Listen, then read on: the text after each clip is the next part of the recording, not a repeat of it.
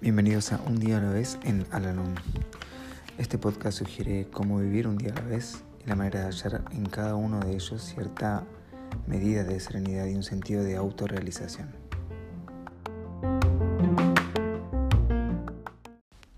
Hola, ¿cómo están? Les doy la bienvenida una vez más a nuestro podcast, este espacio en donde realizamos la lectura diaria del libro Un día a la vez en Alalón. Hoy vamos a realizar la lectura que corresponde al día 31 de julio. ¿Cuántas horas para estar despierto tengo hoy? ¿Qué haré con ellas? Hoy, este día, es todo el tiempo de que dispongo para hacer algo. Por lo tanto, lo usaré con cuidado. No desperdiciaré un solo instante preocupándome acerca del ayer. Tampoco permitiré que por mi mente cruce un pensamiento de temor por el mañana.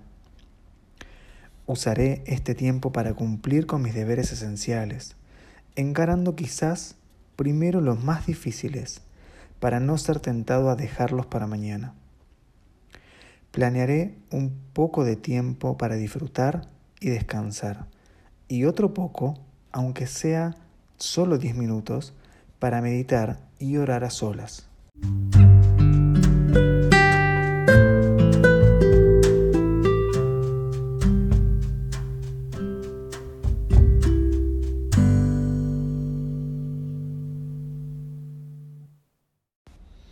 Recordatorio para hoy. Este día me pertenece. Puedo en él hacer cosas maravillosas, crear algo, incluso el orden a mi alrededor y en mi mente. Nadie más es el propietario de mi segmento especial de tiempo. Por tanto, solo depende de mí cómo llenar cada instante para mi propia satisfacción. Alanon me enseña a vivir un día a la vez. Este es ese día. Solo por hoy no tendré miedo, especialmente no temeré disfrutar de lo que es bello, ni creer que lo que doy al mundo, éste me lo devolverá en la misma proporción.